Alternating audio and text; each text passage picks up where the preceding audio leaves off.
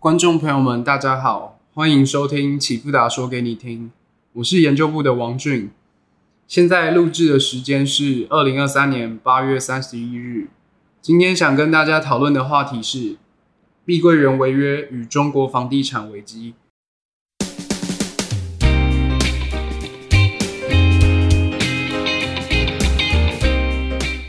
近期，中国房地产企业接连传出暴雷，其中包括了中国房企龙头碧桂园及优质房企龙湖房产等。其实，早在此之前，二零二零年，中国房企龙头恒大就已经出现危机，而中国城投公司也路线出现商业票据违约。从二零二零年，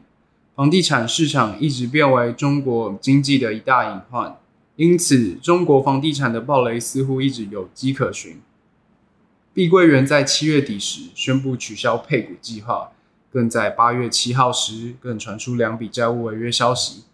其中两笔债券都在新加坡交易所上市，发行规模均为五亿美元。此消息一出，市场避险情绪升温，碧桂园从八月开始股价将近腰斩。房地产业的重挫，连带着中国股市也出现较大的跌幅。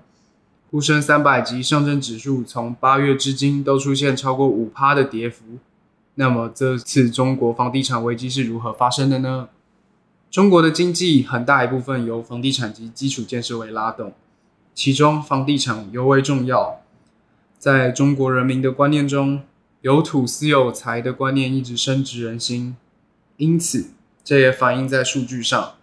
中国人民人均房产接近两套房，中国人民将资产大量投资在房地产市场中，使得中国房地产业与中国经济息息相关。房地产投资与经济往往有相同的经济周期。另外，中国地方政府多年以来将土地公开招标，将土地经营权变卖给建商，依靠卖地撑起地方政府财政收入，因此房地产成为维持中国经济增长的重要命脉。在过去十几年间，中国经济向好，房地产投资不断扩张。又在中国政府的房地产保护政策下，中国新房较二手房便宜，民众购买新房的意愿远远高于二手房。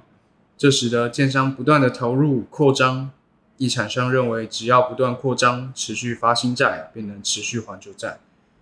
这种扩张方式在二零一六年底开始出现了转变。由于中国房价高企。中国政府开始打房，并在“房住不炒”的政策基调下，房地产调控政策趋严，房地产发展迅速放缓。尽管中国房价在中国政府的积极打房下出现了回落，但房地产商的高度杠杆、过度举债，使得中国当局再也无法坐视不管，更在二零二零年八月制定房地产企业资金监测和融资管理规则，俗称“三道红线”。主要针对房企的资产负债率、净负债率、现金短债比进行监测。此政策一出台，等同要求房企主动去杠杆，高风险企业甚至不得举债。这对激进举债、高度杠杆的房企而言，如果房价下跌或增速不及预期，就很可能面临债务违约的风险。